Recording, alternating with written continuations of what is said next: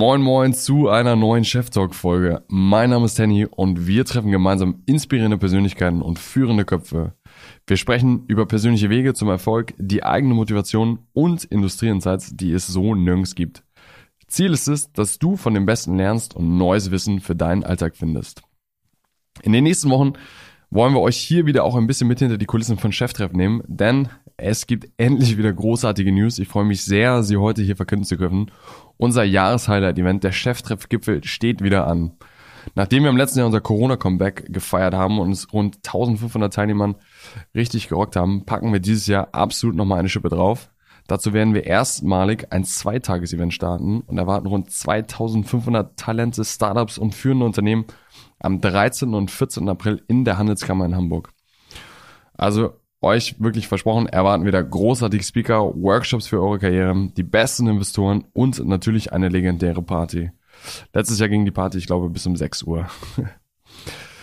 Nachdem wir letztes Jahr auch drei Tage vorher komplett ausverkauft haben und eine Warteliste von circa 500 Leuten hatten, gibt's einfach nochmal den Tipp, es wird dieses Jahr vermutlich ähnlich sein, daher lohnt es sich jetzt schon ein Ticket zu sichern. Geht ganz einfach auf chef-treff.de Dort findet ihr alle Infos und ja, versprochen, es wird auf jeden Fall mega. Kommen wir jetzt zu unserem Podcast-Gast, Simon Schminke. Simon ist einer der führenden Köpfe im weltweiten Venture Capital Bereich und Partner beim skandinavischen Fonds Creandum. Wer Creandum nicht kennt, der schwedische Fonds war einer der ersten Spotify-Investoren und hat vor kurzem seinen neuen Fonds mit 500 Millionen gestartet. In der Startup- und Investorenszene hat Simon sich sehr schnell einen Namen gemacht, nachdem er beispielsweise N26 ganz früh entdeckt hatte. Aber man muss sagen, neben N26 liest sich sein Portfolio wie ein Fußball-All-Star-Team, Trade Republic, Taxfix und viele weitere, alle mittlerweile Milliarden wert, hat Simon entdeckt und die Deals gemacht. Doch wie tickt so ein erfolgreicher Investor wie Simon? Was macht seine Strategie so erfolgreich und warum hat er keinen typischen Venture Capital Lebenslauf? Simon nimmt uns in dieser Folge mit auf seine persönliche Reise. Wir sprechen über prägende Momente in seiner Jugend- und Uni-Zeit, seinen ersten Job und warum er Beratung katastrophal fand und natürlich, welche Ratschläge er für Talente und Startups hat. Ich kann dir versprechen, für mich persönlich war und ist diese Folge einmalig und wirklich voller, voller Insights. Passend zum Thema Investieren habe ich noch ein spannendes Angebot von unserem Partner dieser Folge, Smarvesto. Wir haben eben schon über Venture Capital gesprochen und das andere Thema ist ja sein eigenes Aktiendepot aufzubauen, zu investieren und Langzeiterfolge zu, zu finden. Die richtigen Aktien zu finden und immer das perfekte Timing zu haben, ist manuell ehrlicherweise kaum möglich. Smartvesto hat daher einen Robo-Advisor, einen Algorithmus entwickelt, der dein Depot automatisch verwaltet und permanent alle Märkte beobachtet. Der Algorithmus erkennt also so frühzeitig fallende oder steigende Kurse und trifft automatisch die besten Entscheidungen für deine Strategie. Wie sehr du ins Risiko gehen willst und welche Branchen dir besonders wichtig sind, beispielsweise Fokus auf nachhaltige Firmen, kannst du ganz einfach selber in deinem Profil einstellen. Dazu wird jeder deiner Trades noch zusätzlich von einem Investment Manager bestätigt, sodass du dich auf die richtigen Entscheidungen zu 100% verlassen kannst. Das lässige Thema Geld anlegen kannst du mit Smaresto beiseite legen, ohne dass du dich weiter darum kümmern musst. Das Fintech gehört zu 100% der Sparkasse Bremen, womit dein Depot gleichzeitig auch durch die gesetzliche Einlagensicherung geschützt ist. Mein Tipp auf jeden Fall an dieser Stelle, schaut mal unter smarvesto.de rein, legt innerhalb von 15 Minuten euer Konto an und lasst die besten Aktien für euch finden. Als Disclaimer, ich habe das Ganze hier mit meinen eigenen Worten wiedergegeben. Grundsätzlich gilt, eine Investition in diese Anlageform ist mit Risiko verbunden. Mehr Infos findet ihr unter smarvesto.de slash Risikohinweis oder auch hier in den Show Notes. Das waren die Ankündigungen. Ich freue mich auf eure Nachrichten zur Folge mit Simon und natürlich euch alle beim Cheftreff Gipfel wiederzusehen. Jetzt geht's los mit tollen Insights von Simon Schminke. Viel Spaß. Simon, ich glaube, wir sitzen hier in Berlin und die meisten Hörerinnen und Hörer verstehen gar nicht, was wir dir zu verdanken haben. Beziehungsweise nicht direkt dir, aber der Brand, die hier links neben uns diesen Boardroom prangt. Kommst du drauf, was ich meine? Äh, nicht ganz, nee. Naja, ich würde mal sagen, von den Statistiken her 70 Prozent der Hörerinnen und Hörer dieses Podcasts nutzen Spotify. Das ist richtig, ja. Und jetzt muss man den Bogen schlagen zwischen Creandum, wo wir hier sitzen, und Spotify. Ihr wart 2016, glaube ich, einer der allerersten Investoren in Spotify und habt es im Prinzip möglich gemacht, dass wir heute fantastische Musik auf der ganzen Welt hören können. Ja, das ist eine tolle Company. Ähm, das ist nicht auf meinem Mist gewachsen, aber auf äh, auf dem meiner Partner bei Krenn, und es ging tatsächlich schon ein paar Jahre vorher los, aber ist eine Company, auf die wir sehr stolz sind, da mit dabei gewesen zu sein. Jetzt muss man ja wissen, wir haben heute, wir haben jetzt ein bisschen Zeit vor uns, ähm, aber zur Einordnung, wer ist Creandum, was ist Creandum?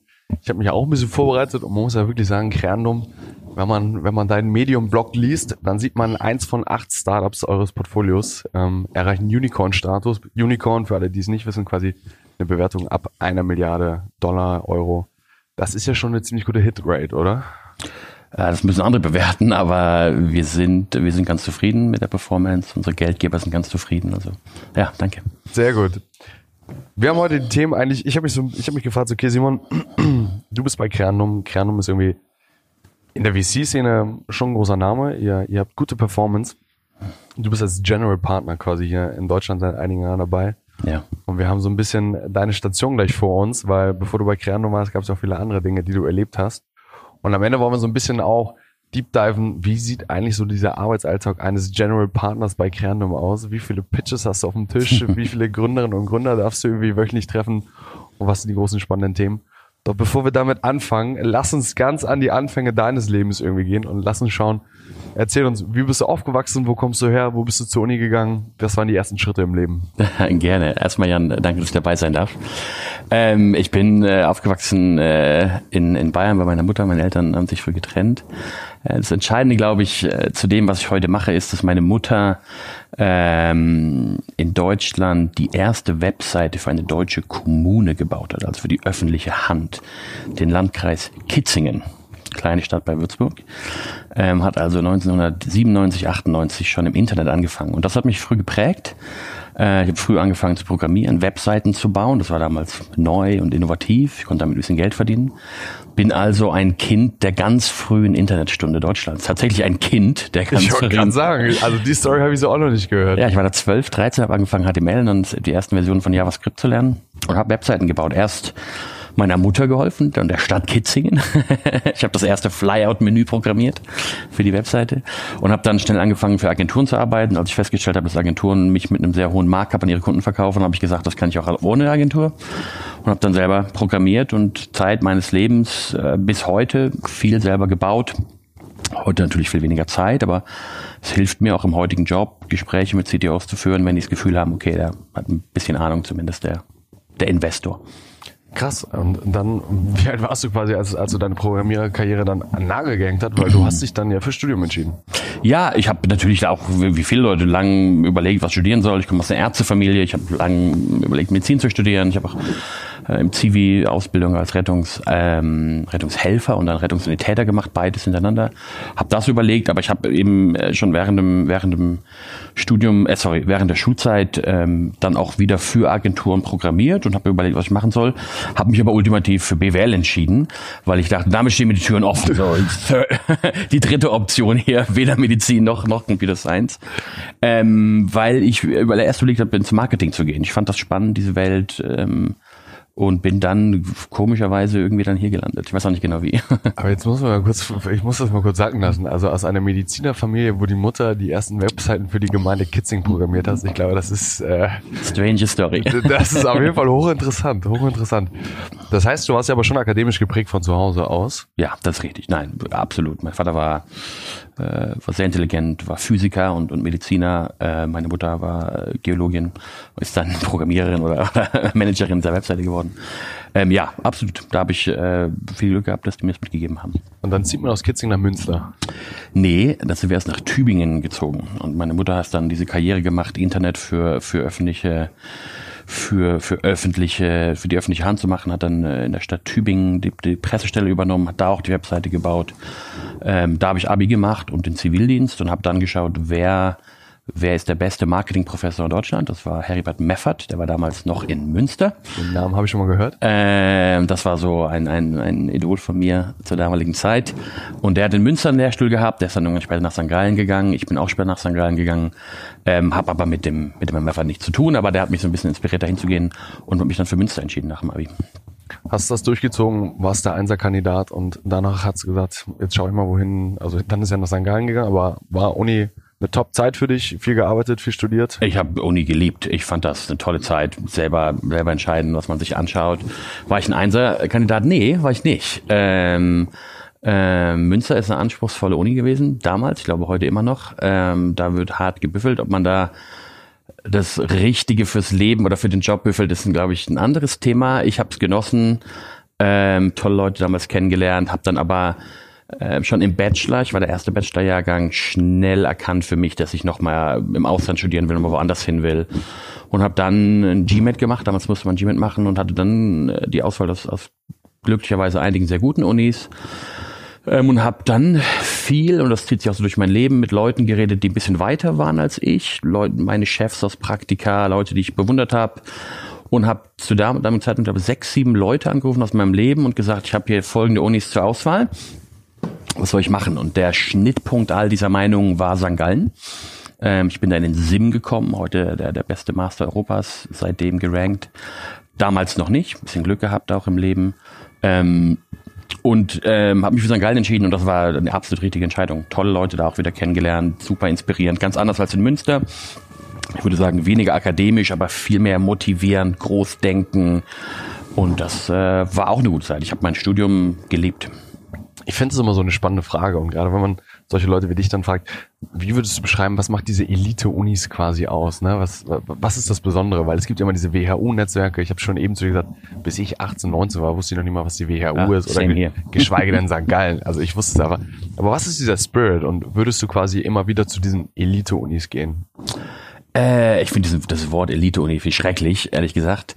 Aber natürlich gibt es Orte auf der Welt, wo sich eine gewisse Art von Menschen zusammenfinden, geprägt durch den Ruf dieser Institutionen, die einen gewissen Drive, einen gewissen Anspruch, ein gewisses, gewisse Motivation mit sich bringen. Und da muss ich sagen, äh, das ist im SIM, in St. Gallen, SIM ist dieser Studiengang, äh, phänomenal zu sehen. Wenn ich mir heute angucke, wir haben auch hier heute im Team äh, eine, eine aus dem SIM, aus St. Gallen, äh, zu sehen, wie groß die Leute denken, was die heute machen aus meinem Studiengang. Wenn ich mir diese 50 Leute anschaue, da sind, da machen 40 Leute was brutal Spannendes. In unterschiedlichen Feldern, die sind nicht alle zu McKinsey oder zu, zu Goldman Sachs gegangen, Gott sei Dank. Ähm, aber die machen zum Großteil echt spannende Dinge in ihren Bereichen. Und ich glaube, dass es an diesen Elite-Unis, wie du sie nennst, in Anführungszeichen setze ich das hier, äh, einfach Leute zusammenkommen, die Bock haben, was zu bewegen. Und wenn du mit solchen Leuten eine Zeit lang, äh, Zeit lang hausen darfst als Student und mit denen dich durch den Stoff ackerst, bringt dich das selber schon weiter. Also ich bin ein fester Verfechter davon, wenn du dich mit den richtigen Leuten umgibst, macht dich das besser, pusht dich das nach vorne. Deswegen würde ich sagen, ja, wenn du das kannst, such dir solche Pools. Was ist, wenn du das aber nicht hast? Also es gibt ja viele Fälle, ich meine, wir, sitz, wir sitzen jetzt hier in Berlin, Simon, es gibt ja diese WHU-Netzwerke, Rocket Internet-Schulen, du warst ja auch da, St. Gallen. Und es wirkt ja von außen immer ein bisschen schwierig, da auch reinzukommen in, in diese Netzwerke. Ja. Gibt's da, gibt's da, wie ist dein Blick darauf? Glaubst du, es, es ist weiterhin so? Es, es verändert sich, diese Pole, wo Mensch, schlaue Menschen zusammenkommen, verschiebt sich oder ist das quasi immer noch so das Cluster für sich? In diese, in diese Pools reinzukommen, war nie easy, wird auch nie easy sein, weil natürlich die Besten der Besten, die Motiviertesten der Motiviertesten versuchen daran teilzunehmen. Was sich aber geändert hat, ist die Anzahl und die Diversität dieser Pools. Es gibt heute zehnmal mehr Organisationen von, von EO, von, äh, von, von, von Entrepreneur-Organisationen, aber die Anzahl der Unis und die Qualität der Unis ist auch, auch besser, besser geworden. Aber ähm, das hat sich verändert. Aber natürlich muss man schon sagen, die letzten 10, 15 Jahre ist dieses, dieses Streben und dieses, dieses Elite-Denken hat sich schon, schon nochmal ausgeweitet. Das kann man absolut kritisch sehen. Aber deswegen sage ich ja, ich finde dieses Wort Elite-Uni schwierig. Ich sage immer, finde einen Pool an, an, an, an Leuten, die Bock haben, was zu verändern, Bock haben, was zu pushen. Denn das macht dich auch besser. Warst du derjenige im Studium, der die anderen gepusht hat oder haben die dich quasi mit auf die Reise genommen? Ich habe die gepusht. Ja, du, du warst das Energiebündel. Weiß ich nicht genau. Aber ja, ich war schon sehr aktiv, die Lerngruppen organisiert. Ich habe geguckt, dass die Dinge irgendwie im Kleinen laufen. Aber ja, in St. Gallen, dann geht natürlich auch nur, wenn die Leute um dich rum auch pushen und auch Bock haben und auch, ja, schon sagen, nicht, nicht auf der faulen, faulen Haut liegen. Das ist schon so, ja. Ja, sehr gut. Du hast eben gesagt, du bist, oder von, von den 50, mit denen du studiert hast, sind die meisten zum Glück nicht zu Goldman, McKinsey oder sonst gehört. Die kleine Nadelspitze war da. Wie hast du dich entschieden? Wie ist es für dich nach dem Studium weitergegangen? Ja, jetzt, äh, jetzt denkt der ah, was für ein, was für ein Idiot. Ich habe nach dem Studium ein bisschen gestruggelt. Das war der erste Moment, wo ich so, bist du da durch das Studium, hast Top-Praktika gemacht, was im Ausland zweimal und alle um dich rum zu dem damaligen Zeitpunkt gehen in die Beratung. Was machst du? Und äh, ich hatte kein Beratungspraktikum, kein, weil ich das immer so äh, irgendwie nicht, äh, nicht gewollt habe. Aber habe dann tatsächlich nochmal nach dem Studium ein Praktikum gemacht. Ich war fertig in der Beratung, um sozusagen das auch nochmal auszuprobieren, ist das was für mich? Und äh, nach sechs Wochen war mir völlig klar, warum ich da kein Praktikum gemacht habe. Ich habe es gehasst, bis zum geht nicht mehr. Und bin dann nach diesem Praktikum das erste Mal im Leben in so ein bisschen ein Loch gefallen, weil jetzt hattest du so die Möglichkeit, dir den, den Arbeitgeber in deine Karriere auszusuchen, in Anführungszeichen. Aber das, was die meisten damals dann gemacht haben, wie gesagt, heute sind die alle da nicht mehr, das hat dir, das hat mir nicht gefallen. Und das war das war, ich habe immer so größer, weiter, härter, immer das schwierigste Praktikum, die schwierigste Uni ausgesucht. Und jetzt war der schwierigste Job, den alle wollen, der, der hat mir nicht gefallen. Und das war, das hat mich so ein bisschen auf den Hosenboden zurückgesetzt. So, fuck, was machst du jetzt eigentlich? Und dann habe ich mich zurückbesinnt auf, auf mein Leben. Ich programmiere gerne, ich finde das Internet geil und habe dann über Umwege den, äh, den damaligen Managing Director von Rocket Internet kennengelernt, zufälligerweise ein. Galler, ähm, du grinst, ja, kann ich nachvollziehen. Ähm, den Alexander Kuttlich. Und den habe ich kennengelernt und habe dann gesagt, du, ich will so weit weg von Berlin wie möglich, ich will was ganz, was ganz Neues, ganz am Anfang, vielleicht Asien. Und der meinte, ja, wie wär's mit Food Panda? Mm, da sitzt ein, sitzt ein Schweizer, der hat schon 170 Kehrtische äh, gekauft, aber noch nicht zusammengebaut, fliegt da mal hin, baut das Ding mit ihm auf. Und das war so mein Start dann in die in die professionelle, kommerzielle Internet-Startup-Welt und ich habe es nie bereut. Wie alt warst du da ungefähr? Äh, das war 2012, da war ich 27. Mit 27, dann quasi war, waren die ersten großen Schritte, dann hast du den Flieger gesetzt und dann habt ihr da die 170 Tische aufgebaut. Und ich habe Mittwoch mit dem Code nicht gesprochen und am Sonntag war ich in Singapur. Echt? Ja. ja. Man, man hört es immer wieder. Das ich habe den Laptop am Flughafen gekauft in Singapur. und dann ging, das, dann ging das erste Abenteuer Asien eigentlich los. Ja, tolle Zeit. Also wild, wilder Westen, Internet wilder Westen. Wir saßen in so einem Warehouse. Foodpanda war das kleinere singapurianische Startup von Rocket. Damals gab es dann äh, Zalando-Klon, der hieß Zalora. Und wir saßen mit, mit in Singapur mit 100 Leuten, 120 Leuten im Warehouse von Zalora und haben einen Klon von Delivery Hero aufgebaut. Äh, witzigerweise hat Delivery Hero auch später dann Foodpanda gekauft für sehr viel Geld. Ähm, aber das war eine tolle Zeit. Mhm. Was, was, was waren so die ersten Learnings so international? Also es war ja wirklich hart skaliert. Ich glaube, du hast gesagt, acht Länder hast du mit ja, aufgebaut. Ja. Äh, ja, einfach das erste Mal, du hast das ganze Studium hast du so äh, Cultural Differences, How to Work with Internationals, die dir irgendwelche Schweizer oder irgendwelche Münsteraner versuchen beizubringen. Aber ein Singapurianer und ein ähm, Malaysier und ein Chinesen und ein Inder und ein Vietnamesen das erste Mal selber einzustellen, das erste Mal zu sehen, was für die wichtig ist, wie die erfolgreich werden, worüber die nachdenken als als dummer naiver Westeuropäer das war, das war firsthand eine irre, eine irre Erfahrung. Und ähm, die Geschwindigkeit, die wir damals bei Rocket auf den äh, hingelegt haben, klar, das war sehr viel Arbeit, jede Nacht bis zwei, drei Uhr, als Wochenende durchgearbeitet. Aber so zu sehen, wie man auf einer sehr, auf einem sehr großen Scale Dinge nach vorne pushen kann und selber verantwortlich ist. Und jeden Freitagabend guckst du auf den letzten Freitag zurück und denkst du, holy shit, haben wir die Woche was gerissen, holy shit, steht die Company heute anders da das waren Erfahrungen, die haben mich bis heute geprägt. Operations hands-on und, und irgendwie auch was zu schaffen und nicht im Beraterjob zu sitzen und die Excel von ja. links nach rechts zu flippen irgendwie. Ja, absolut. Also wenn, nochmal, kein Disrespect an die, an die Berater. Wir haben auch heute viele Leute, die Erfahrungen bei McKinsey oder, oder BCG oder Bain gemacht haben, hier im Team und du nimmst da schon auch sehr viel mit, was genaues Arbeiten und Eye for Detail und Kommunikation und so, äh, und so angeht, was dir in ganz vielen weiteren Jobs hilft. Absolut. Und einer meiner besten Freunde ist heute bei McKinsey, also ich mag die, mag die sehr gerne. Ähm, aber ich sag, für mich war der richtige Weg sozusagen hands-on Dinge zu bewegen von Anfang an im Vergleich zu andere Leute zu beraten. Wie lange ging die Foodbonder-Zeit? Wie lange warst du in Asien? Die war ein halbes Jahr. Asien war mir zu warm. Ich wollte ein bisschen was Technischeres machen, bin dann zurück nach München, habe dann eine CPO-Rolle für Rocket bei einem Payment-Dienstleister angenommen und bin dann aber auch da relativ schnell zu meiner letzten Rocket-Station HelloFresh gewechselt. Dominik Richter hatte mich angerufen. HelloFresh war schon ziemlich erfolgreich in Europa und die wollten jetzt USA aufbauen. Und CEO in einem Startup in New York, so, oh, da ja, gibt's noch nicht so viel Besseres ja. für einen 30-Jährigen, äh, 29-Jährigen. Ähm, das war eine riesen Opportunity. Ich bin dem Dominik Richter da bis heute dankbar, dass er da auf mich gesetzt hat und es war einer meiner besten Zeiten. Du läufst da abends aus dem Büro durch Manhattan und denkst dir so, was ein, was ein Traum ist ja nicht in Erfüllung gegangen gerade. Das war eine tolle Zeit.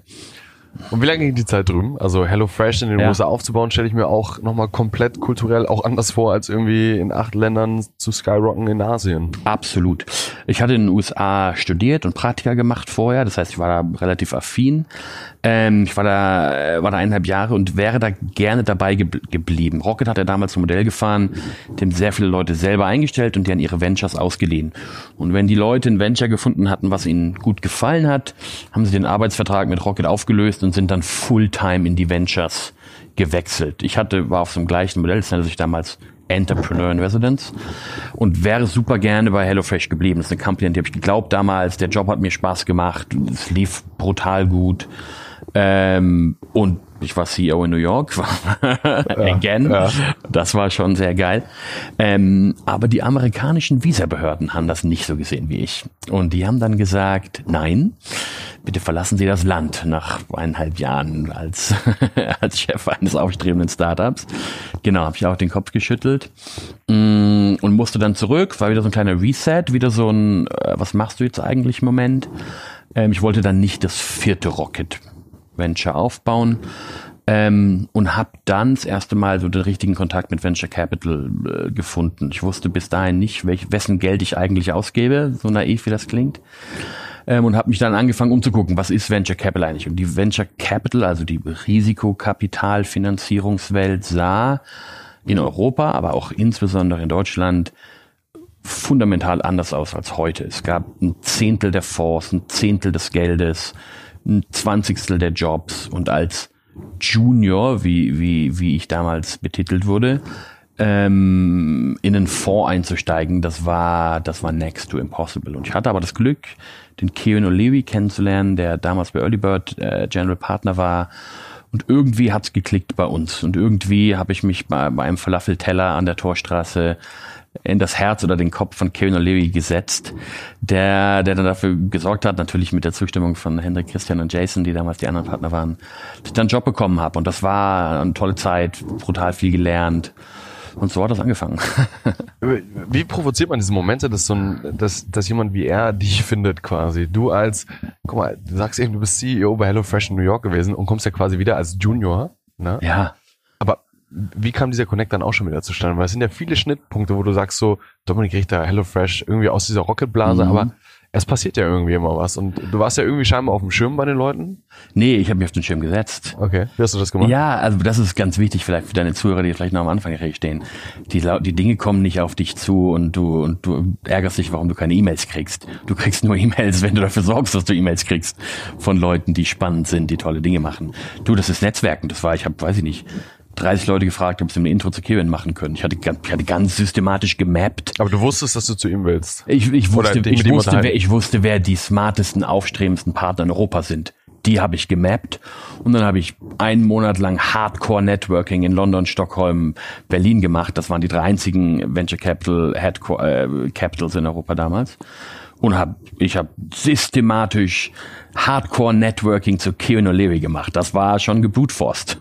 Das war jetzt nicht random. Erzähl, ja, äh, das ist ja geil, aber äh, erzähl mal, wie funktioniert das? Du bist hingegangen und hast gesagt, okay, das sind jetzt die Kontaktpfade zu ihm. Genau. Wen muss ich jetzt kennenlernen? Genau. Wie hast du die Leute angesprochen? Weil du gehst ja nicht hin und sagst, wem, mach mir mal ein Intro. Doch. Und, und, aber die Person sagt ja, ich kenne dich nicht, Simon, was willst du von Nein, mir? nein, nein, natürlich, genau. Nein, nein, ich habe natürlich geguckt, wer ist Second und Third Degree Connection von mir zu den Leuten. Auf LinkedIn? Auf LinkedIn, klar. Oder auch gefragt, meine damaligen Business-Freunde, hast du ein Second oder Third Degree Intro zu, äh, zu Kevin oder Bernard von Bolderton oder zu Sonali von Excel? Kannst du mir helfen, dass ich da einen Kaffee trinken kann? Und die Antwort von ganz vielen Partnern war damals, du, wir stellen keine Juniors ein. Juniors im VC, das ist, das gibt's nicht, das ist nicht erfolgreich. So ein Modell fahren wir nicht. Ähm, gab, hatte dann schon einige Gespräche, don't get me wrong, aber Kieran war einfach der, der gesagt hat, Simon, lass uns mal unter Falafel treffen. Und das war, fand ich brutal sympathisch von ihm, einer der wenigen, der so die Tür aufgemacht hat. Und ja, irgendwie hat's geklappt. Aber viel Glück, ne? Also sozusagen Timing Luck und so. Danke. Das ist jetzt nicht, äh, weil ich der geilste Typ damals war. Nee, sondern- aber deswegen, das ist, das ist ja spannend, um das, um, um das auch zu verstehen, also welche Arbeit dahinter steckt. Und es ist ja häufig, ich habe häufig das Zitat gehört, du musst deinem Glück Angriffsfläche bieten. das oder finde ich einen guten Satz, ja. Weißt du, also es ist ja immer so das Timing, aber es ist 90% Show-off, also sei einfach da. Mhm. Und aber auch deine eigene Fläche zu vergrößern. Und du hast es systematisch gemacht, indem du nach London, Stockholm, sonst wo geflogen Ich habe das gebrutforst. Let's face it. Und dann war es dein Einstieg bei, bei Early Bird. Das Ja. war quasi so erster Touchpoint Venture Capital. Ganz genau, ja. Simon, was ist Venture Capital? Was ist Early Bird? Warum wolltest du da rein? Ja, Venture Capital ist eine damals sehr kleine Industrie in Europa, heute eine größere Industrie, die geschlossene Investmentfonds, meistens von institutionellen Anlegern oder Family Offices oder Pensionskassen einsammelt und dann über einen Zeitraum von drei bis vier Jahren diesen Fonds in kleine Teile auf, aufschneidet und Beteiligungen an noch sehr kleinen, sehr unerfolgreichen Firmen macht, meistens zwischen 15 und 20 Prozent an Firmen hält und dann mit den Unternehmern diese Firmen gründen, die nächsten 8, 9, 10, 12, 15 Jahre daran arbeitet, diese Firmen groß zu machen. Jeder Partner, jeder Manager in so einem Fonds betreut irgendwas zwischen 8 und 12, 8 und 15 Firmen zu jedem Zeitpunkt, die dann auch zu jedem Zeitpunkt natürlich unterschiedlich groß sind. Ähm, und hilft, hoffentlich, zumindest verhindert nicht das Wachstum dieser Firmen. Die Firmen werden dann irgendwann verkauft oder gehen an die Börse oder gehen pleite. Mm, Und den Return, den wir dann machen, zahlen wir an unsere Geldgeber aus und einen kleinen Teil dürfen wir selber behalten. Ich glaube, perfekt zusammengefasst für die, für die, die nicht wissen, was Venture Capital ist. Jetzt, bist, jetzt sind wir im Jahr 2014, 15, Early Bird Achso, ja? ungefähr. Hin? Äh, ja, bis 2000, Ende 2015 war ich da. Das heißt, du bist ja jetzt als Simon, als, als Junior quasi reinspaziert, was es so in der, in der Rolle noch nicht gab. Mhm. Wie muss man sich das vorstellen? Wie, wie hast du dich da reingefuchst? Was, was waren so die ersten Wochen, Monate, Tage, wo du gesagt hast, okay, I need to get this shit done? Also erstmal bin ich mit sehr viel Respekt und sehr viel Schiss in diesen Job gestartet, weil ich überhaupt keine Ahnung hatte, was ich eigentlich machen soll. Aber ähm, ich hatte das Glück, als damals noch einziger Junior für vier Partner zu arbeiten. Das heißt, vier Partner haben Arbeit auf mich geladen. Ähm, das hört sich erstmal schrecklich an, weil du nicht so viel schläfst. Gleichzeitig siehst du aber ganz viel. Du hast krass viel Verantwortung. Ähm, als VC hast du vier Aufgaben. Du musst Firmen finden, in die davor investiert. Du musst mit den Unternehmern arbeiten, dass sie erfolgreich werden. Ähm, du musst mit der Firma, die der Fonds auch ist, Angestellte, eine GmbH, Steuern zahlen, die musst du managen. Und dann musst du Geld einsammeln alle paar Jahre in den Fonds. Das sind so die vier Hauptaufgaben. Kann als fünfte Aufgabe vielleicht noch hinzufügen, Marketing machen, also deine Firma, deinen Fonds bekannt machen. Das war aber zum damaligen Zeitpunkt noch nicht so wichtig, weil es gab nicht viele Fonds und Unternehmer hatten jetzt nicht die Auswahl zwischen viel Geld, sondern wenn du den Daumen gehoben hast und Geld investieren wolltest, hast du den Deal auch gewonnen. Das hat sich heute geändert. Es gibt viel mehr Wettbewerb. Aber diese vier Aufgaben damals ähm, gibt es grob gesagt. Als Junior bist du im Fundraising für deinen Fonds nicht involviert. Das heißt, meine Aufgabe war es, was hauptsächlich Firmen zu finden und dann die Partner oder auch selber daran zu arbeiten, dass diese Firmen erfolgreich werden. Und das war, das hat mich vorbereitet auf die Rolle dann bei Crandom, ähm, aber war auch damals einfach eine, eine spannende Zeit. Du hast es vorhin gesagt und ich glaube, die Leute, die dich kennen, deine ersten Hits bei, bei Early Bird sind ja auch irgendwie signifikant bekannt geworden, oder?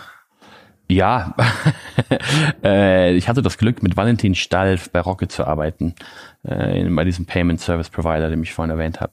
Der war der Head of Sales, ich war der Head of Product, wir saßen in einem Büro, in einem, in einem Zweierbüro. Äh, und der Valentin Stalf ist heute der CEO und Gründer von N26. Bestimmt bekannt der Name und hatte dann das Glück, den da, den da auch bei Early Bird vorzustellen, ja. Das heißt, du und Valentin, ihr habt irgendwie hin und her getickert bei WhatsApp und Valentin meint, ey Simon, hör mal zu, wir arbeiten hier gerade an der neuen Online-Bank oder was? Damals Ja. noch die Kinderkreditkarte. Das war noch die Kinderkreditkarte, genau. Valentin und Max hatten damals noch die Kinderkreditkarte. Der, der CTO von N26 hieß äh, Steffen Mattheis. Das war auch ein, ein Kollege, den Valentin bei der gleichen Firma bei Paymill kennengelernt hat. Den hat er mitgenommen. Ähm, das heißt, das war so eine Ex-Rocket-Truppe plus, plus, äh, plus der Max eben. Ähm, und die hatten damals noch die Kinderkreditkarte. Das flog aber nicht so richtig. No surprise, die Kinder konnten die Kreditkarte nirgendwo einsetzen, weil es in Deutschland zu dem Zeitpunkt einfach keine Payment Terminals irgendwo gab. Äh, die Eltern fanden das ganz gut, aber die Kinder waren frustriert, weil niemand mit der Karte bezahlen konnte. Und dann ähm, habe ich viel mit ihm diskutiert und, und er hatte damals aber auch schon die Idee vor mir. Ich will gar nicht sagen, dass, es, äh, dass ich da irgendwie maßgeblich involviert war. Diese Technologie, die die gebaut haben, eine Karte schnell aufladen, Handy, du siehst die Bezahlung. Warum machen wir das nicht allen Leuten verfügbar? Und the rest is history. N26 heute große Firma. Klar gibt's auch Kritik und, und, und gerade zur heutigen Zeit, Ende 22, wie verdienen Fintechs eigentlich richtig Geld? Ähm, ein wichtiges Thema, aber für den für den Fintech und den Startup-Standort Deutschland ist N26 ein, ein brutal, eine brutal wichtige Entity. Auf jeden Fall. Also ich glaube, jetzt mal 2022 ausgeschossen, aber seit Corona ist, gab es auch einen richtigen Run. Also ich meine, wir kommen später noch auf ein paar große Namen zu sprechen, wie Trade Republic, wo du ja auch deine Finger im Spiel hattest, oder ihr. Wir. Ihr. Das heißt, okay, du hast jetzt Early Bird, wie viele Jahre warst du da? Drei Jahre. Drei Jahre. Du hast unter anderem N26 irgendwie gefunden und quasi ins Early Bird Portfolio gebracht. Genau, es ist immer in, in jedem Fonds ist ein Teamarbeit. Der Christian Nagel hat damals die Fintech-Themen bei Early Bird gemacht. Der war da der Partner auf dem Deal. Genau. Und du hast quasi zuge, das, was du Genau. beschrieben hast. Du hast gefunden, du hast dein Netzwerk irgendwie angeworfen von früher und Genau. so kam das zustande. Jetzt bewegen wir uns ja zu einem spannenden Zeitpunkt. Wir haben am Anfang über den großen Namen Creandum gesprochen, aber wie ging es dann bei dir los? Wie ist Creandum auf dich, Simon, aufmerksam geworden? Das haben sie die. Headhunter der Stadt in Berlin, haben sich, haben sich auf den Simon eingeschossen, der vor ein paar Jahren in, in Stockholm und Lon London rumlungerte quasi und die Intros haben wollte und haben sie dich dann angesprochen oder wie war der Weg quasi dahin? Genau so. ja, du lachst. Nee, ähm, mh, ich habe für Early Bird die Nordics gecovert. Das heißt, ich war viel in Stockholm. Und wenn du als VC eine, eine, Geo coverst, also einen, einen Teil Europas da unter deiner Verantwortung liegt, dann reist du dahin und triffst alle lokalen VCs. Und das habe ich für die Nordics gemacht, habe da immer alle zwei Monate alle lokalen VCs getroffen. Und wie immer im Leben stellst du fest, dass du mit einigen Leuten besser kannst und anderen Leuten weniger gut kannst. Und die Random-Leute waren durch die Bank die nicen Leute. Warum? Mit denen habe ich mich wahnsinnig gut verstanden. Ja, ich, ich war dann damals noch mit einem Kollegen ähm, bei Random sehr eng im Austausch, den ich eben regelmäßig besucht habe. Und immer wenn ich bei denen im Office saß und diesen anderen Junior getroffen habe, in dieser hierarchischen Welt, jedes Mal, wenn ich im Büro war, kam der Johann oder der Staffan aus ihren, aus ihren Büros und meinten, ey Simon, toll, dass du in Stockholm bist. Ich setze mich mal zu euch, wenn es okay ist. Ich würde voll gern hören, wie es dir geht und, und, und über was du gerade nachdenkst. Und so diese, diese Warmherzigkeit, diese Offenheit, dieses Interesse an der große GP, der, der große GP Staffan Helgeson, der Crandom gegründet hat, setzt sich jetzt mit mir, kleinen Pimp, hier zusammen und hat sich ernsthaft für mich interessiert, ernsthaft für, für meine Gedanken, über welche Thesen ich gerade nachdenke.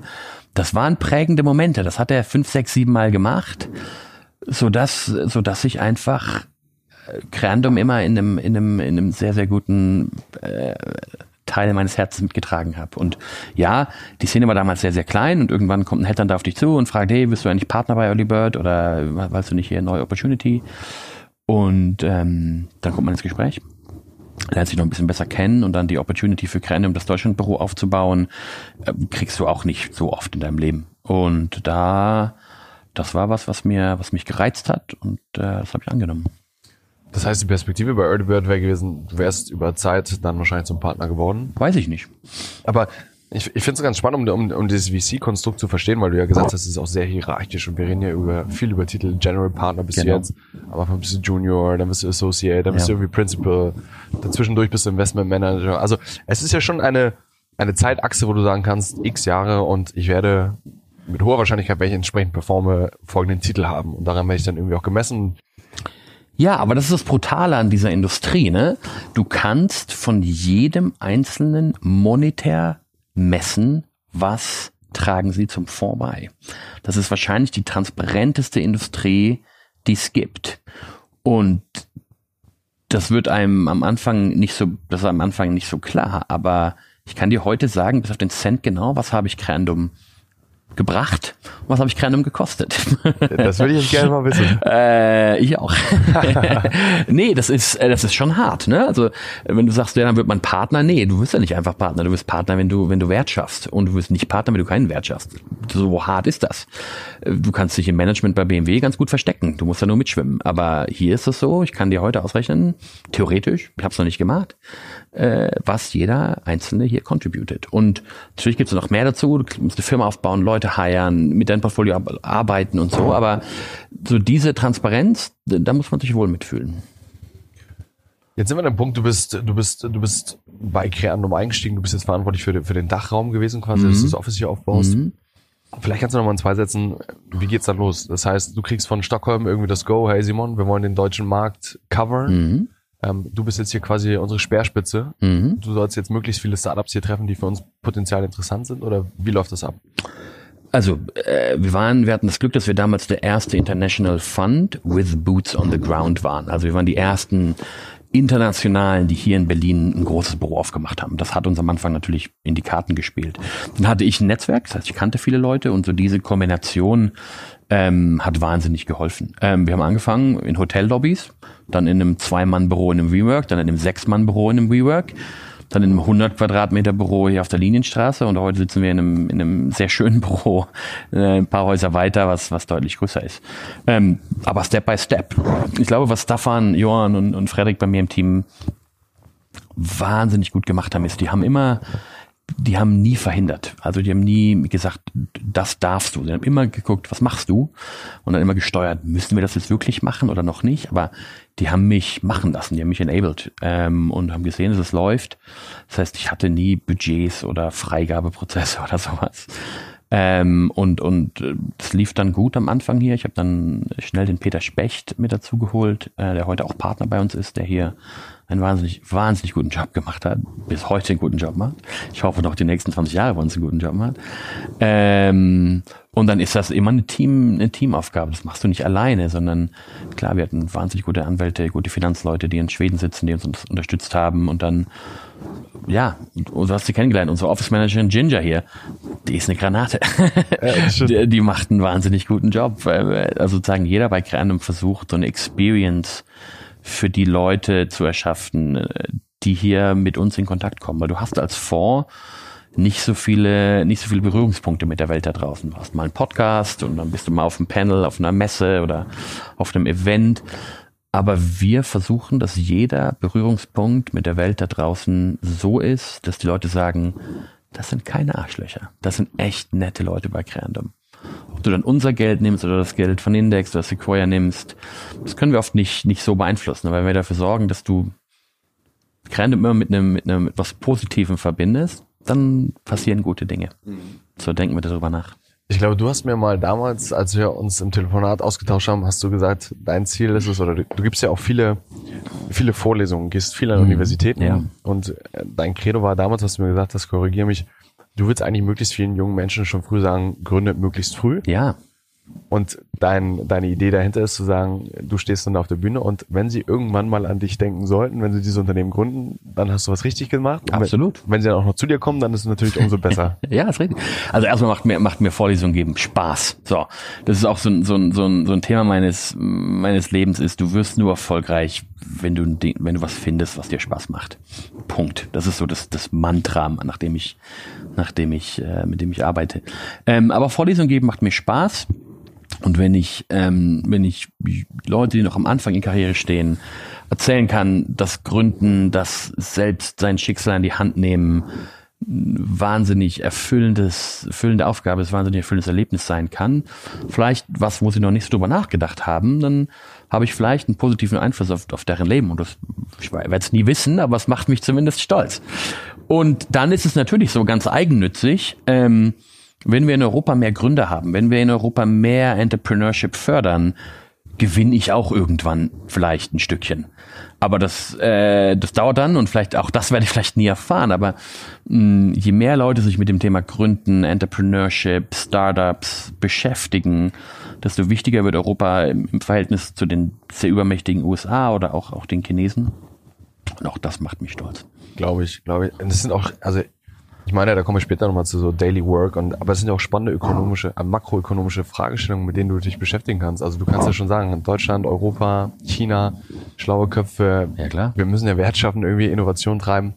Kommen wir aber nochmal zurück zum, zum, zum Kerndumm. Du hast das Team hier aufgebaut, ihr habt das irgendwie hochgezogen, du hast Peter irgendwie mit ans Team geholt und noch viele andere.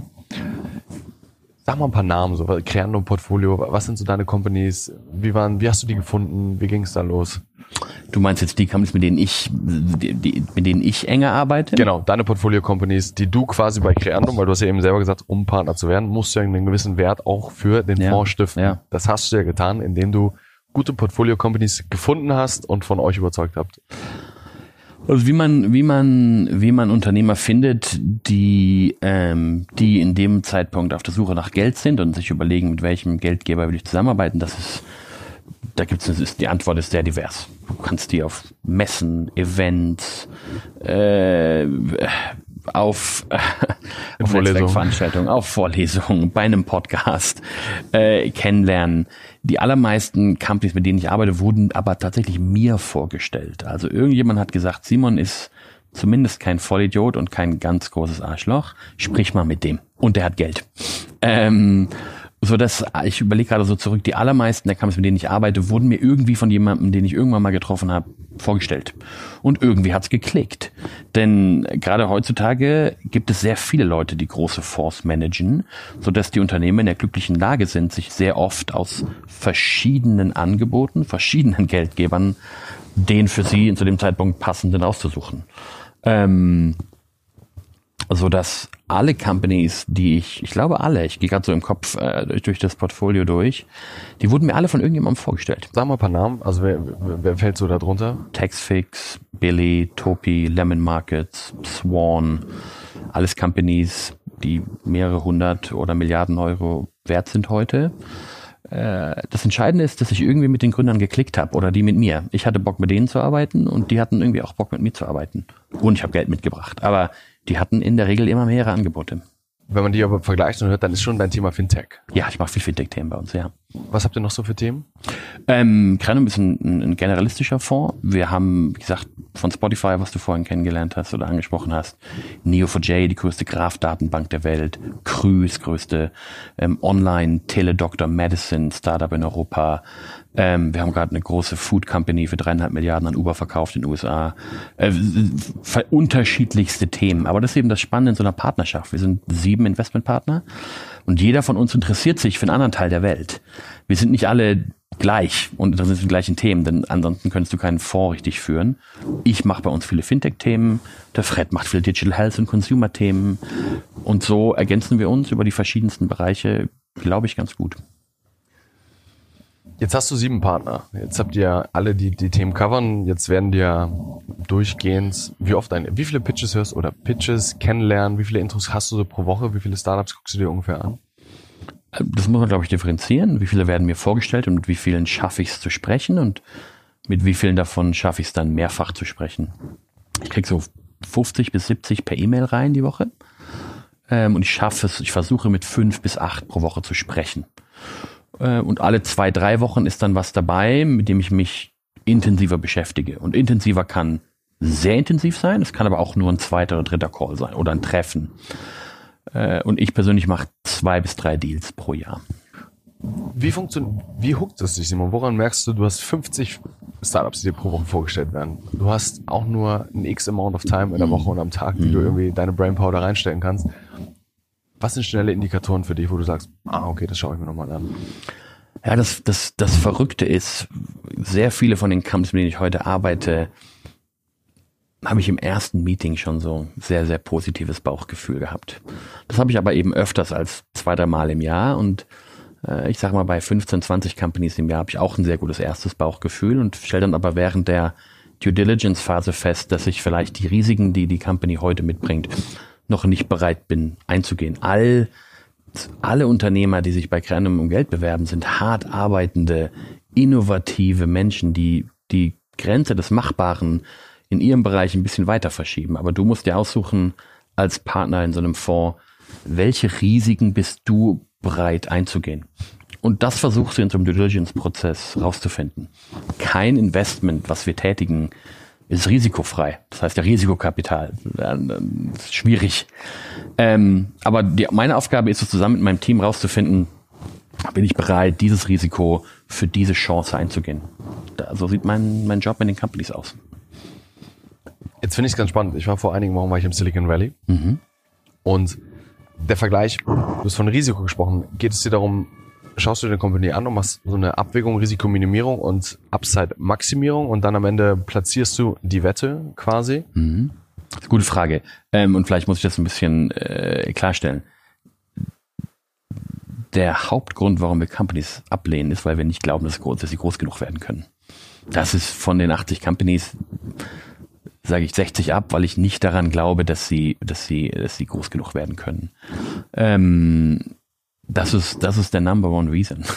da hast völlig recht. Hm, okay, spannend. Und was für Ambitionen siehst du dann immer wieder? Was sind das für Menschen? Sagen sie, ich möchte jetzt den deutschen Markt erobern, sagst du, oh, das ist vielleicht ein bisschen zu klein.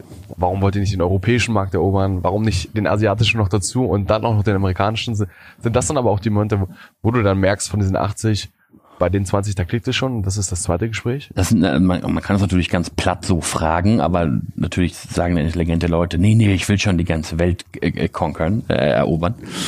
Sorry für die, für die Anglizismen hier. Ähm, aber du kriegst in den Gesprächen schon relativ schnell mit, was für eine Ambition, was für ein Drive haben die Leute, äh, was für Antworten geben sie, über welche Themen reden sie nicht, weil sie sagen, das sind Themen, mit denen ich beschäftige ich mich gar nicht. Es gibt Gründer, die reden über ihre Webhosting-Struktur und es gibt Gründer, die sagen, naja, pack's halt in die Cloud und das ist heute irgendwie kein Thema mehr, vor fünf Jahren noch ein Thema. Ähm, also sprich, was sind die Themen, die Gründer in den, in den, in den Gesprächen, die wir haben, in den drei, vier, fünf, acht, zehn Gesprächen bis zu so einem Investment, was sind die Themen, die die ansprechen? Was sind die Fragen, die die stellen? Was sind die, was sind die Themen, bei denen sie von mir Hilfe erwarten? Und aus diesen Fragen kann ich ganz oft rauslesen, äh, was die Gründer beschäftigt äh, und, und daraus Schlüsse hoffentlich ziehen. Wie groß denkt so ein Gründer? Das ist eine große Bubble und eine große Version ist nicht alles. Ihr kennt auch viel mit Erfahrung und Netzwerk und Können und Talent der Gründer zusammen, aber hm, das gibt, glaube ich, mal so, so einen ersten Einblick. Ich glaube, wir versuchen in diesem Podcast auch verschiedene Gäste mit verschiedenen Hintergründen so wie dich zu finden, zu fragen, so, gibt es quasi diese Pattern? Gibt es irgendwie Momente, wo man merkt, so, und wenn man dich jetzt hört, dann würde ich das zusammenfassen wie, ich als Gründerin oder Gründer komme zu Creandum, beziehungsweise werde dir idealerweise werde ich dir vorgestellt. Mhm. So, das heißt, ich habe mir, so wie du früher das Mapping gemacht hast, ähm, sollte man sich das Mapping zu dir bauen, mhm. sollte einen guten Eindruck hinterlassen. Du achtest auf das Thema Traction, also hat die Person in der Vergangenheit schon mal irgendwie was gemacht. Äh, ja und nein. Ja, nee. genau. Ich habe auch viele Gründer, die sind First-Time-Founder. Die haben keine Traction, die haben keine Erfolge im Lebenslauf, aber die haben mich einfach begeistert im Kennenlernen. Äh, das, äh, die meine letzten drei Investments waren Gründer ohne Traction, ohne Produkt. Die hatten kein Produkt, die hatten keine Metriken. Da war ich einfach von der Vision und den Gründern so begeistert, dass ich gesagt habe, die würde ich gerne unterstützen. Da gab es keine Traction. Ja, siehst du spannend. Also so, so gibt es quasi nicht das eine Muster, nein, auf das man irgendwie versucht, irgendwie, man versucht es sich auch mental irgendwie einfach zu machen, zu sagen, so ich, ich versuche da irgendwie reinzufinden. Aber, aber ich bin der festen Überzeugung, wenn du all diese Gründer heute kennenlernst, äh, und du redest ja viel mit Menschen in deinem Podcast, würdest du fast immer sagen, wow, das sind beeindruckende, begeisternde, mitreißende Persönlichkeiten. Jeder in seinem anderen, seiner andere Art, aber das sind immer Leute, die aus der Masse rausstechen. Und mein Job ist es, diese, diese Leute zu finden. Ich glaube, es ist komplett richtig und würde ich es unterschreiben. Und trotzdem finde ich spannend zu sagen, jeder auf seine Art und Weise, weil Ganz klar. der, der am lautesten schreit, ist nicht immer der Beste. Und es gibt super viele spannende, auch die wir schon sogar hatten, eigentlich sehr introvertierte Personen. Ganz klar. Die nicht so rausgehen ähm, ja. und die nicht so laut sind, aber trotzdem dann, wenn du sie richtig triggerst, dann blühen sie halt auf. Absolut. Und das ist immer das Spannende.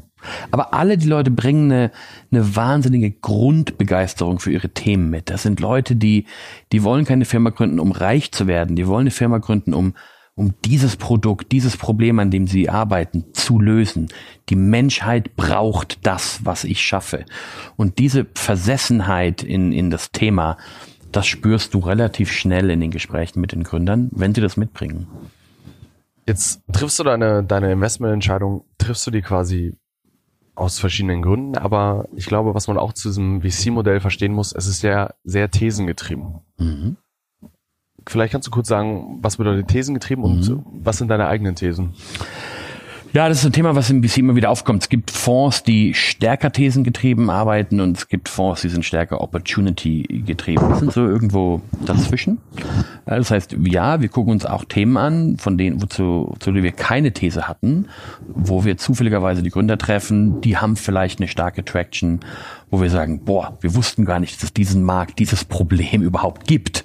Aber das sieht spannend aus. Lass uns mal zwei, drei Wochen wenig schlafen und möglichst viel uns mit diesem Thema beschäftigen, um dann relativ schnell zu einer Entscheidung zu kommen. Das sind so die opportunity-getriebenen Themen, die wir machen. Und gleichzeitig hat jeder von uns äh, Partnern immer drei, vier, fünf, sechs Themenbereiche, manchmal auch weniger, mit denen er sich aktuell beschäftigt und sagt, diesen Bereich versuche ich besonders gut zu verstehen, um dann vielleicht proaktiv zu gucken, wen gibt es in diesem Bereich. Ich mache gerade sehr viel Fintech-Infrastruktur, also Finanzprodukte, die man über eine API äh, an andere Themen andocken kann. Da verbringe ich mit, mit zwei meiner, meiner Kollegen hier im Team sehr viel Zeit darauf zu verstehen, wie sieht dieser Bereich aus? Wo gibt's noch, noch, noch freie Felder? Wer sind die Startups, die da schon aktiv sind? Was machen die gut, was machen die schlecht? Äh, und versuche eine These zu bilden, damit wenn ich entweder ein Startup treffe in diesem Bereich, sehr schnell eine sehr gute Diskussion mit den Gründern führen kann und das merken die natürlich. Wenn man sich mit einem Bereich auskennt, freuen die sich, dass man sich für ihren, ihren Space interessiert. Das würde ich thesengetrieben nennen. Und ich würde schätzen, die Hälfte meiner Investments ist thesengetrieben und die Hälfte ist opportunity getrieben. Spannend, spannend. Jetzt haben wir über deine Investments gesprochen, Thesen getrieben.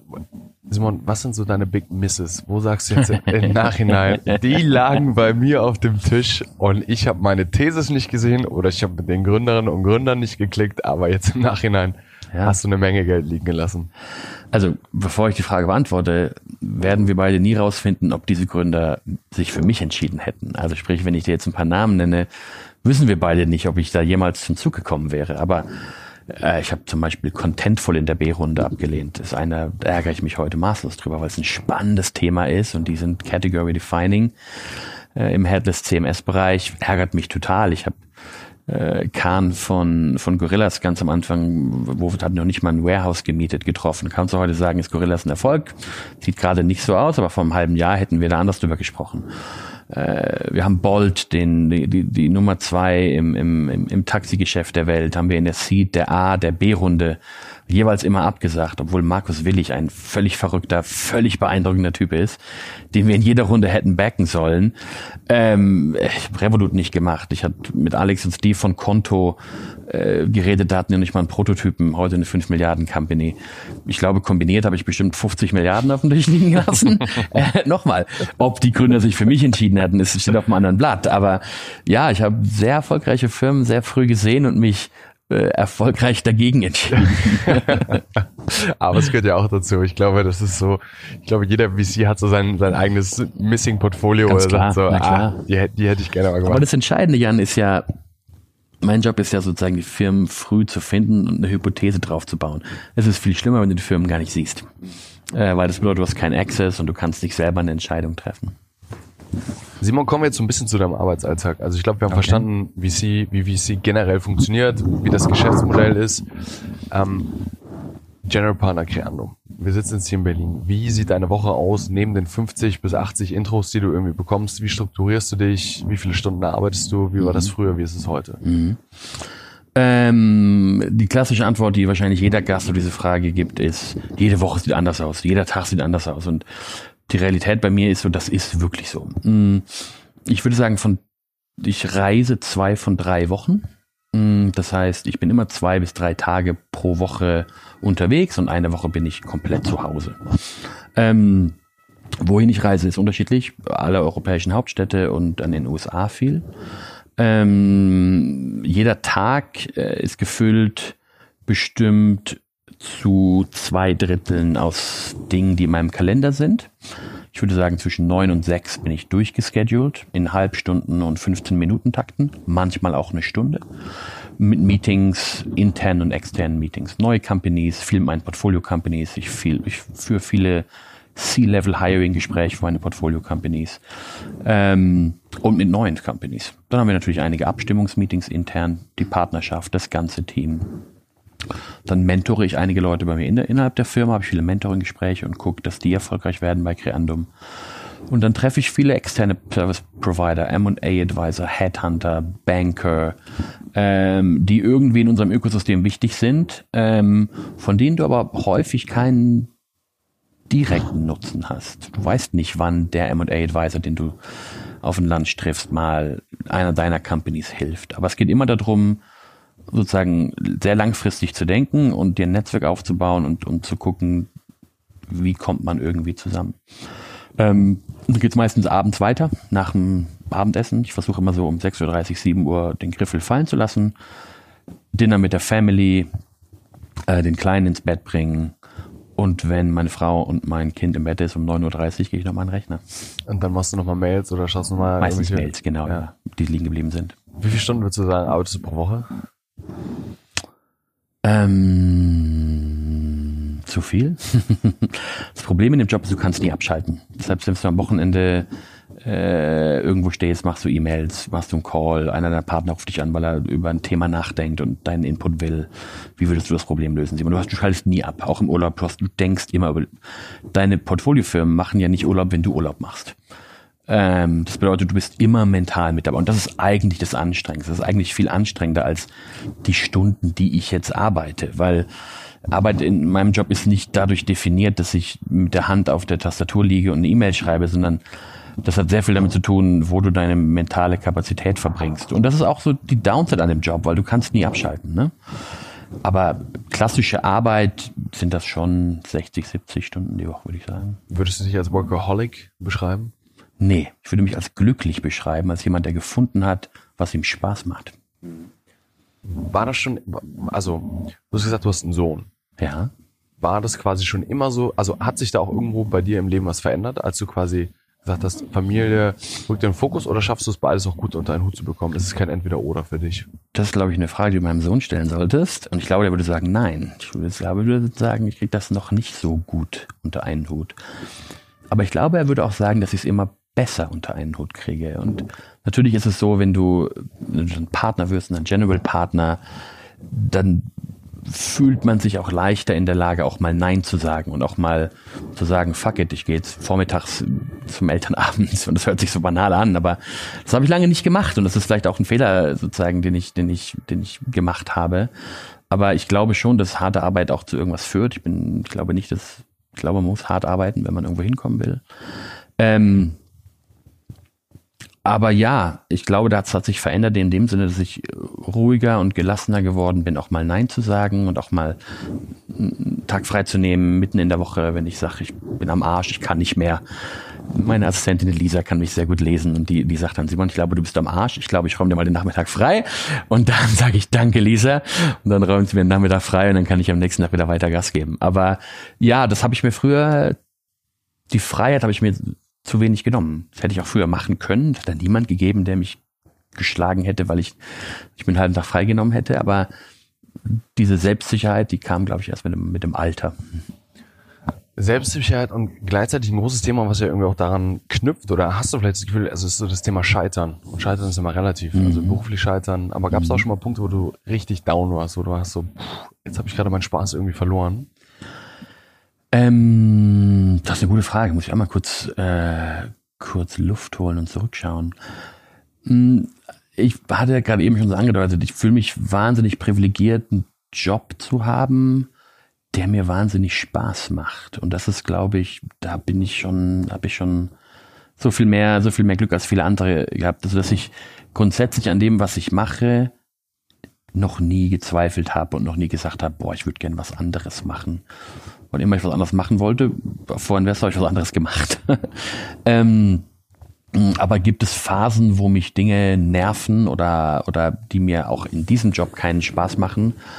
Ja, natürlich gibt es auch Dinge, die mir hier nicht so Spaß machen. Aber äh, die Energie, die ich verspüre, wenn ich aus dem Urlaub zurückkomme und ich weiß, ich darf wieder das machen, ist schon sehr groß. Weil ich glaube, du bist ja auch gleichzeitig Mentor und Portfolio-Manager. Mhm. Wie stellst du sicher, dass es deinen Gründern und Gründern, dass es denen mentally auch gut geht? Was, was, was, was bekommst du da häufig mit? Ähm, das hört sich jetzt wahrscheinlich auch so klischeemäßig an, die Antwort, aber ich habe manchmal das Gefühl, dass ich meinen Gründern eher auf den Senkel gehe, wenn ich ihnen sage, ob sie genügend Pausen machen, ob sie jetzt endlich eine Putzfrau haben, ob sie endlich mit der Freundin oder dem Freund den Urlaub wirklich gen genommen haben. Ich glaube, du kannst nur erfolgreich sein, wenn du im Leben zufrieden bist und wenn du mit deinem grundsätzlich in dir ruhst.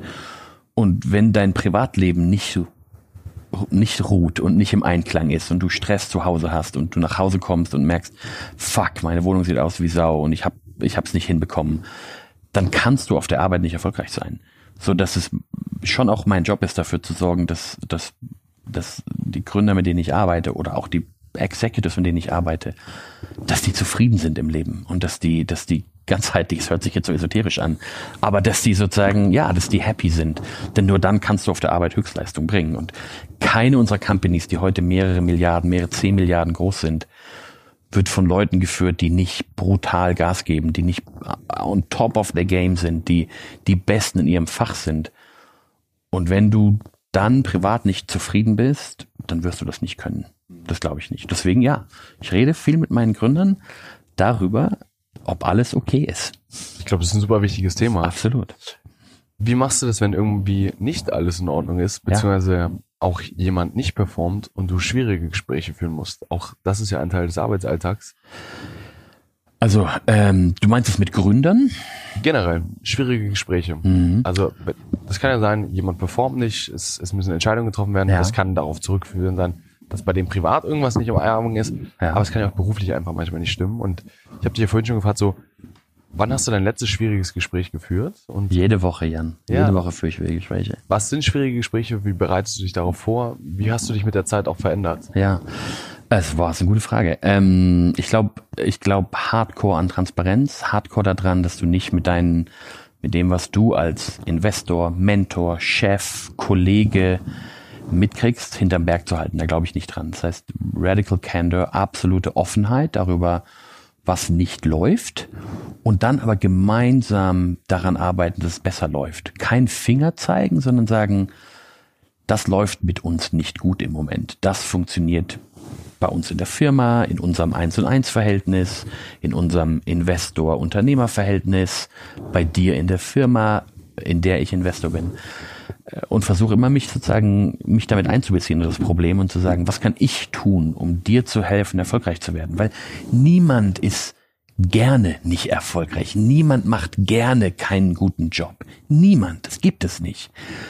Und ich als Boss, als Teamkollege, als Investor, mein Job ist es dafür zu sorgen, dass du der beste Office Manager, der beste Associate, der beste CTO. Das ist mein Job, dafür zu sorgen, dass du on top of your game performen kannst. Jeder hat ein anderes top of their game, aber ich sehe mich sozusagen in der, in der Rolle dafür zu sorgen, viele Leute zu enablen, die Besten zu werden. Einen jungen Associate hier. Wie kann das der beste Associate werden, der, der je sein kann oder die sie je sein kann? Ähm, und dafür muss sie wissen oder er wissen, wenn was nicht gut läuft. Das heißt, ich glaube, ich glaube ultra an Transparenz und dann aber nicht eine Transparenz sagen, du machst hier Fehler, sondern wie kann ich dir helfen, dass du in dem Bereich noch besser wirst. Das ist so ein bisschen meine Philosophie. Und da habe ich mit Coaches gearbeitet, viel reflektiert, viel negatives Feedback auf meinen Managementstil bekommen. Das, Warum? Was, was? Ja, wenn, weil ich früher mehr Finger gezeigt habe, als gesagt habe, hier, hier gibt es ein Problem, lass uns gemeinsam gucken, wie wir das, wie wir besser werden können. Früher habe ich mehr Finger, Finger gezeigt auf die Probleme. Das heißt, das ist so deine Lernkurve. Du ja, hast, absolut. Du hast deinen Führungsstil über die Zeit dann auch absolut. angepasst. Schmerzhaft, weil du dann auch eben viel als Boss oder Manager negatives Feedback kriegst und habe jetzt einen Coach, mit dem ich seit einigen Jahren arbeite, der ist brutal gut. Was würdest du sagen, war die schwierigste Lesson, die du auf dem Weg zum Simon Schminker von heute bis lernen musst? Ich hoffe, dass der Weg noch nicht vorbei ist. Ja, bis heute. Die schwierigste Lesson. Hm.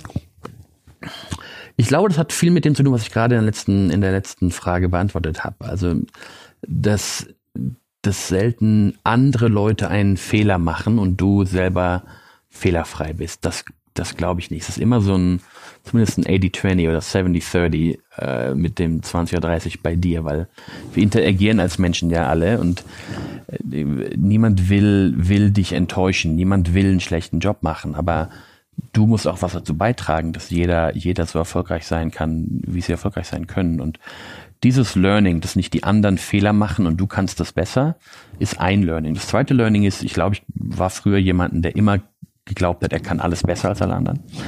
Ähm, immer alle Dinge selber machen wollte und gesagt hat, wo, aber mittlerweile einfach mit so wahnsinnig guten Leuten zusammenarbeite, wo ich mich zurücklehnen kann und sage, es ist unmöglich, dass ich das besser kann als die. Und dieses Gefühl ein paar Mal zu erleben, mit Leuten zusammenzuarbeiten, die in ihren Bereichen so viel besser sind als du, und, und dann das festzustellen, das ist ein Learning, das, das, boah, das war, das war so schön zu sehen, wie mich Leute outperformt haben in ihren Bereichen und ich sagen konnte, alright, in dem Bereich muss ich jetzt nichts mehr machen, weil die sind so gut, die du in deinem Team hast. Das waren tolle Learnings, ja. Ja, aber guck mal, spannend. Das haben wir jetzt in 60 Minuten das am Anfang gesagt. Du hast früher dich immer entschieden, das, so? das, das Hartz, die härtesten Praktika zu machen, ja. die härtesten Donis zu wählen. Und jetzt hast du quasi gesagt, äh, du kannst den Staffelstab auch an die übergeben, quasi die, ja. die, die auch harte Dinge machen können. Also ich glaube, sehr rund. Jetzt zurückblickend, jetzt gucken wir auf, wie viele Jahre zurück, Simon? 25, nein, nicht ganz. Ich weiß, 20 Jahre quasi von Uni-Zeit, wo es eigentlich wirklich losgeht, beziehungsweise davor mhm. gibt es ja die Programmierzeit. Hattest du in deinem Leben, du hast jetzt eben den Coach angesprochen, aber hattest du Mentoren oder Menschen, die dich ja. besonders geprägt haben? Ich habe immer mir Leute gesucht, die weiter sind als ich im Leben, zu jedem Zeitpunkt. Ich habe den Anästhesisten im Krankenhaus besorgt mit dem ich gearbeitet habe, gesagt, lass uns mal reden, wie sieht dein Leben aus? Ich habe mir in der Uni Leute gesorgt, die Praxisvorträge gehalten haben und habe mit denen Kontakt gehalten, habe geschaut, wie arbeiten die, welche Probleme denken die nach. Ich habe mir immer Leute besorgt, die ich bewundert habe zu dem Zeitpunkt und habe mit mich mit denen unterhalten, worüber denken die nach, was sind deren Probleme, wie kann ich mehr so werden wie die oder weniger so werden wie die. Das heißt, da gibt es eine ganze Reihe an Leuten, bestimmt 10, 15 prägende Leute, die immer weiter waren als ich, oft Jahrzehnte weiter als ich, mit denen ich ganz aktiv den Dialog gesucht habe, um zu schauen, wie, wie, wie sieht deren Leben aus? Wie haben, was, was haben die für ein Verhältnis zu ihren Kindern? Wie glücklich sind die? Was sind die, was sind Dinge, die sie bereut haben? Um dann drüber nachzudenken, mache ich die gleichen Fehler wie die? Weil wenn ich die bewundere und, und sage, das sind tolle Menschen, dann kann ich da viel aus den Gesprächen mitnehmen. Das habe ich immer gesucht, ja. Was, sind, was gibt es noch für Themen, die du gerne lernen möchtest? Ah, ähm, also ich bin ein sehr glücklicher Mensch. Ich glaube, das äh, energetisch auf jeden Fall auch. Kriegst du, so, kriegst du so mit, auch hier im Gespräch. Aber es gibt trotzdem Leute, die optimieren noch mehr auf Happiness als ich. Also ich mache schon noch Dinge, die gemacht werden müssen, weil ich glaube, dass sie gemacht werden müssen, die aber vielleicht im Gesamtkontext nicht so richtig wichtig sind. Aber ich bin ein wahnsinniger Detail, Detail-Nerd und ich kann noch nicht so gut separieren zwischen was ist wirklich wichtig und was ist wichtig. ähm, unwichtig, unwichtig mache ich schon nicht mehr. Ähm, unter dem Gesichtspunkt macht mich das glücklich oder nicht glücklich? Das, da bin ich noch am Arbeiten an mir. Hast du denn für dich mal so eine Definition von Glück gefunden?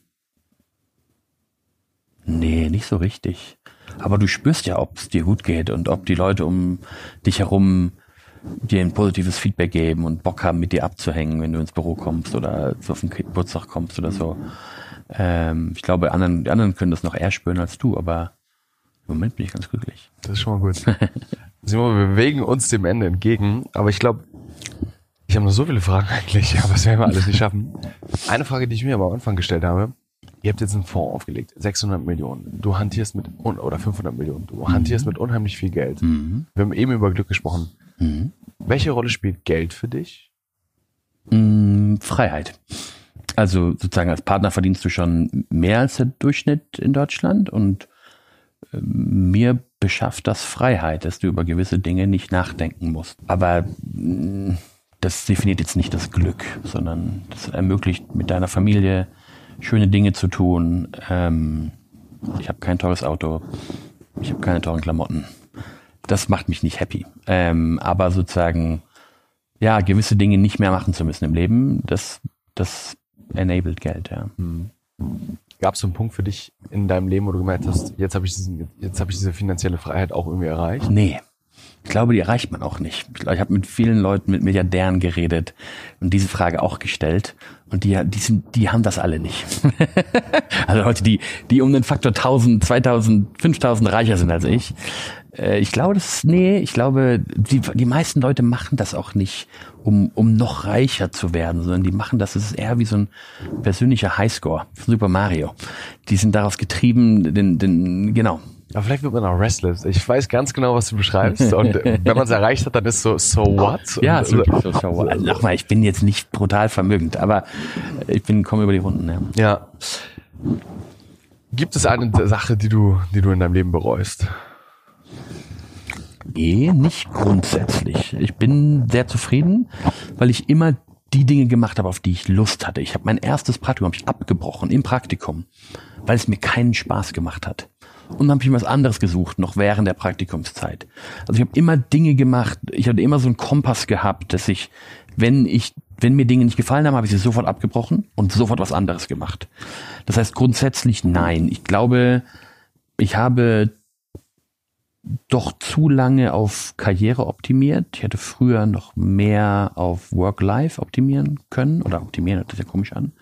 Das mir die Freiheit zu nehmen, dass ich, dass ich eben früher mal auch an Freitag mal Nachmittag mal frei nehme oder mal an dem Mittwochnachmittag, wenn ich echt kaputt bin nach drei Wochen Travel.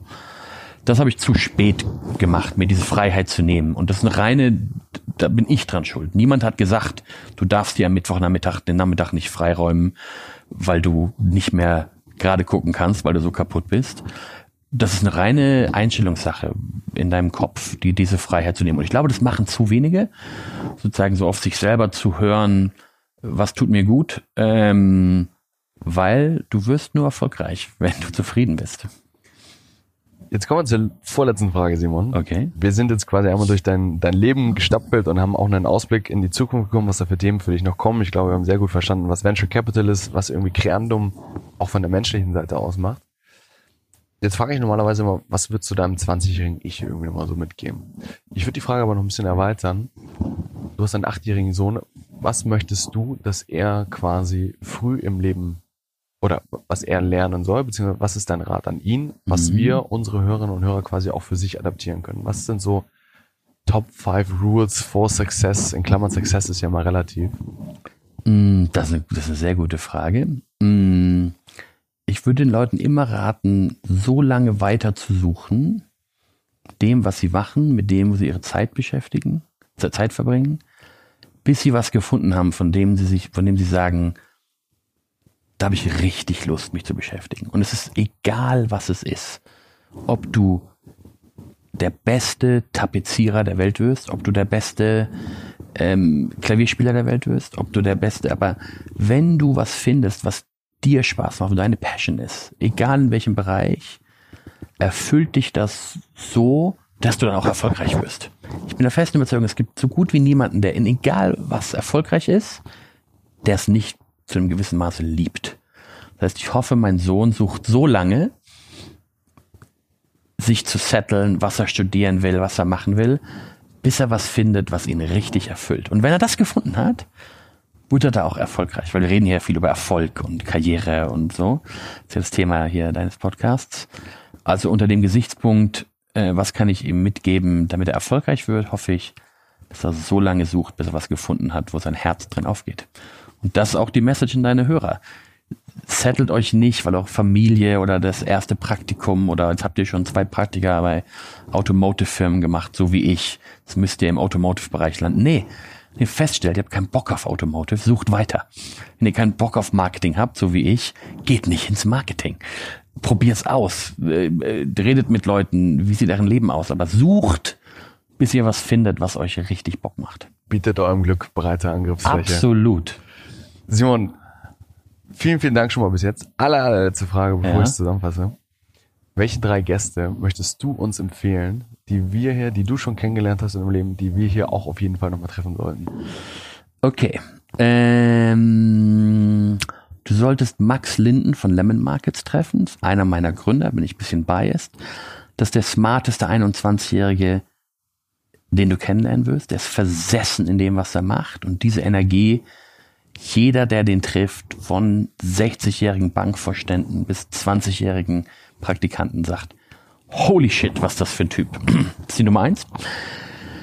Die Nummer zwei ist mh, Olli Alex Mark Samwer. Mh, ich glaube, Deutschland hat noch nicht verstanden, wie viel die für die Digitalisierung dieses Landes getan haben. Es gibt immer diese Kritik an denen, aber ähm, ich finde es nicht gerecht, deren Legacy, wie sie gewürdigt wird. Ich glaube, sie wird nicht genug gewürdigt. Es gibt keine Internet-Company in Deutschland, keine Internet-Company, die nicht von Leuten geprägt, geführt, gegründet wurde, die aus dem Kosmos der Sambas kommen, mit all der Kritik, die man ausüben kann, glaube ich, die werden nicht genug gewertschätzt.